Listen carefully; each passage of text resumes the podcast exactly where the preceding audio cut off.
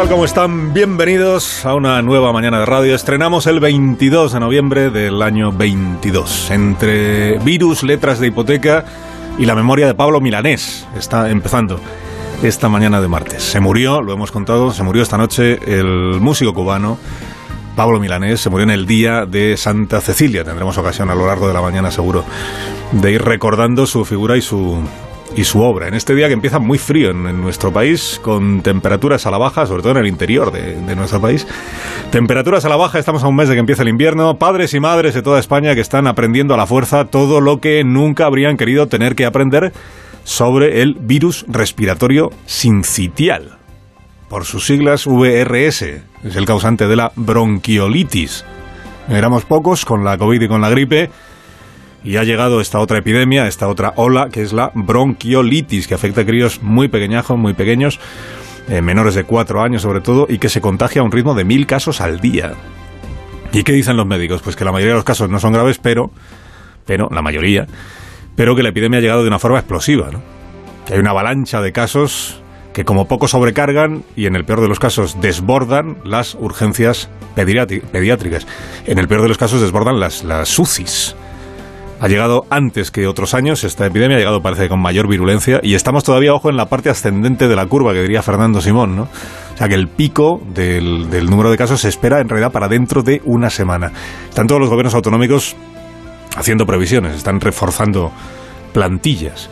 A uno de esos gobiernos autonómicos se le junta, por cierto, la bronquiolitis con el malestar general de sus médicos y enfermeras, especialmente en atención primaria, y ese es el gobierno de la Comunidad de Madrid el gobierno de Isabel Díaz Ayuso, que hoy encara el segundo día de huelga al que están llamados 4.000 médicos de familia y 700 pediatras de atención primaria.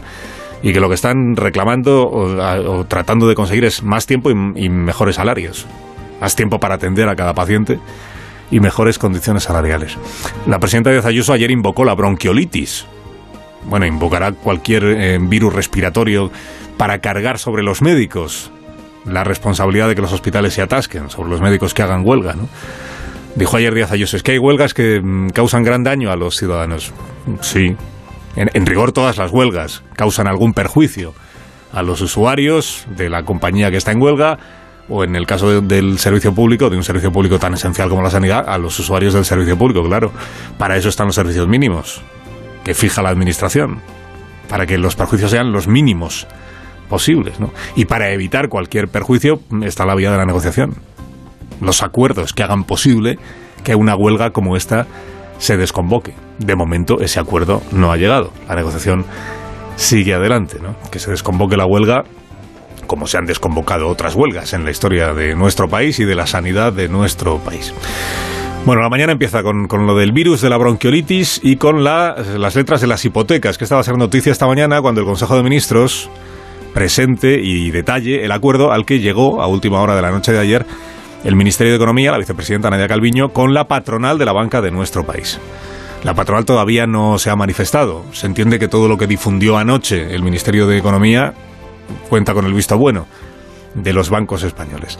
¿Qué es lo que va a presentar la vicepresidenta Calviño hoy? Pues son medidas paliativas a que podrán acogerse, a las que podrán acogerse las familias que estén más apuradas, más asfixiadas con la letra de la hipoteca.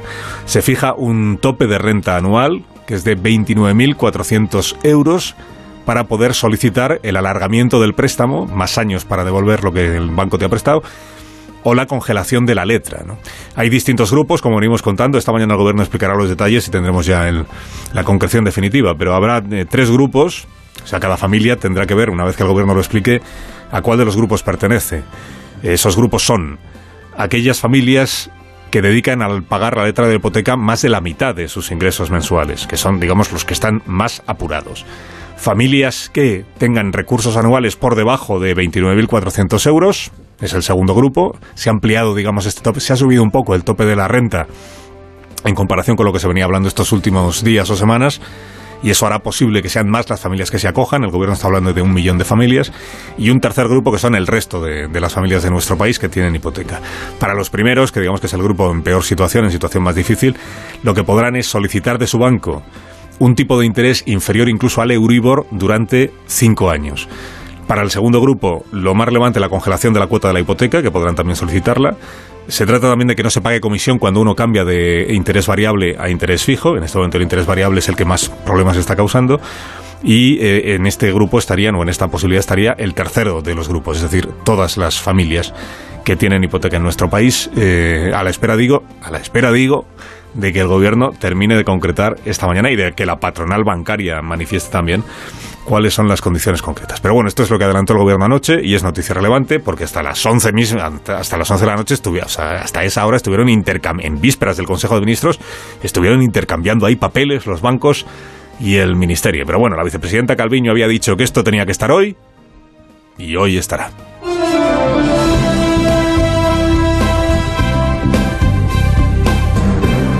El Ministerio de Igualdad celebra que la Fiscalía General del Estado, el fiscal García Ortiz, haya dado instrucciones sobre la ley del solo sí es sí. Lo está celebrando el Ministerio como si el fiscal general del Estado le hubiera dado, le hubiera dado la razón a la ministra Irene Montero. Y no, y no es exactamente eso, a ver. El fiscal general, por ejemplo, no ha dicho que los jueces estén aplicando equivocadamente la ley. O que llevados de su sesgo machista estén concediendo irregularmente rebajas de penas que esa fue la primera explicación, acuérdese, que dio el Ministerio de Igualdad a las revisiones de condenas que se empezaron a conocer cuando todavía no había reparado, parece, el Ministerio de Igualdad en la, en la disposición transitoria quinta del Código Penal o en las resoluciones de la Audiencia Provincial de La Rioja, que son argumentos que se han ido añadiendo. Aquella primera reacción, que fue la que cosechó el rechazo general de todas las asociaciones de jueces de nuestro país. Bueno, ¿qué dice la, qué dice la instrucción esta que difundió ayer el, fiscal general Álvaro García Ortiz? En resumen, dice estas dos cosas. Una, cada caso debe estudiarse separadamente. Claro, cada caso es cada caso. Dos, si al cotejar los hechos probados en la, en la sentencia, en la condena, si al cotejar esos hechos con lo que dice la nueva legislación, los cambios que ha habido, sigue siendo posible la pena que fue impuesta, el criterio del fiscal debe ser que se mantenga esa pena y que por tanto no se rebaje. Subrayemos que se trata de cotejar los hechos probados en la sentencia, o sea, lo que no cabe es añadir circunstancias nuevas o agravantes nuevos que el tribunal sentenciador en su día no contempló. Pero si se da esta situación, si se puede mantener con la nueva ley la pena que se impuso con la ley anterior, sin modificar lógicamente los hechos, criterio general será mantengamos o, o pidamos que se mantenga la pena que fue impuesta. Y no nos sumemos, por tanto, a la tesis de los abogados defensores y las abogadas defensoras que pidan la rebaja de esa pena. Viene a plasmar en ocho folios el fiscal general García Ortiz esto que hace un mes dijo en este programa. Cada caso concreto es cada caso concreto, es posible que haya revisar condenas, no tiene por qué ser siempre en, el sentido que, que, solicitan las defensas, sino que, bueno, las revisiones de condena tienen vida propia cada una de ellas. Pero sí que es verdad que ha habido un cambio de penas y habrá que mirar y dar unos criterios generales. Habrá que dar unos criterios generales, que son los que se han dado desde la Fiscalía, desde la eh, cúspide de la jerarquía, los que se han dado en el día de ayer, eh, previa a una circular que también emitirá el fiscal general en los próximos días. Bueno, el Ministerio de Igualdad ha reaccionado, ha reaccionado con tantísimo entusiasmo ante esta eh, instrucción del fiscal general que parece que la instrucción sea la refutación que esperaba el Ministerio de Igualdad a las rebajas de penas que ya se han producido. Y tampoco es eso. Reacciona el Ministerio como si esta instrucción de la Fiscalía fuera el tapón que ya va a impedir que ningún juez rebaje la pena a ningún condenado. Y tampoco es eso. El fiscal señala cuáles son los criterios que se deben seguir para tomar postura, para que, la, para que cada uno de los fiscales fije postura. No, no unifica en realidad criterio. Eh, unifica es un verbo al que le ha cogido mucho cariño el gobierno en esta última semana. Unificar. Unificar doctrina, unificar criterios se unifica cuando existen criterios dispares, pero tampoco consta que esté habiendo mucha disparidad. Al final, si se revisa o no se revisa la pena, quien lo decide no es el fiscal, claro, ni el abogado. Quien lo decide es un tribunal. Y esto de que el ministerio lo esté aireando, lo de la, la instrucción de la fiscalía, como si fuera una victoria, claro, no ayuda a que sea visto como una actuación autónoma, independiente del fiscal general del Estado. Yo creo que sí lo es. ¿eh? Es una decisión autónoma, independiente del fiscal general del Estado, que entiende, como avanzó en este programa, que tiene que emitir estos criterios. Pero no ayuda a que sea vista así, que salga el Ministerio de Igualdad a decir, ¿ves? Lo que le habíamos pedido. Lo que le habíamos pedido. Como no ayuda la imagen de la semana pasada de la ministra de Igualdad y el fiscal general hablando ellos dos a solas en un acto público, hablando de esto a solas. urgiendo a la ministra que la Fiscalía emita unos criterios generales que le den la razón.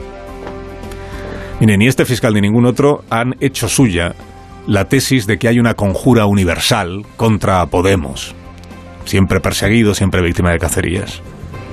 Y recordemos que en lo que hubo un clamor general la semana pasada contra el Ministerio de Igualdad, no fue en que la ley rebajaría las penas de todos los violadores, que ahí desde el primer minuto ha habido un debate jurídico bien interesante, por cierto. En lo que hubo un clamor general fue contra la imputación de machismo y de falta de formación que la ministra hizo a las juezas y a los jueces de este país, y en concreto a aquellos que han resuelto rebaja o revisión de las penas impuestas. Eso fue lo que unió a todas las asociaciones judiciales. También eh, a la que pertenece Victoria Rosell la reacción contra el desahogo, bien poco técnico, bien poco jurídico, de la ministra de Igualdad en sus primeras manifestaciones. Aquí quien ha pasado del brochazo descalificador a poner ahora a sus portavoces a predicar sobre jurisprudencias, no automatismos y disposiciones transitorias es Podemos. En un trabajo encomiable, es verdad, de corregir el tiro en busca del salvavidas que lo salve del naufragio. Y por cierto, eh, y termino, no está solo Podemos con el brochazo. El PP. El PP dijo ayer por boca de Bendodo, luego dirá Feijo, esto a mí no me lo han escuchado decir.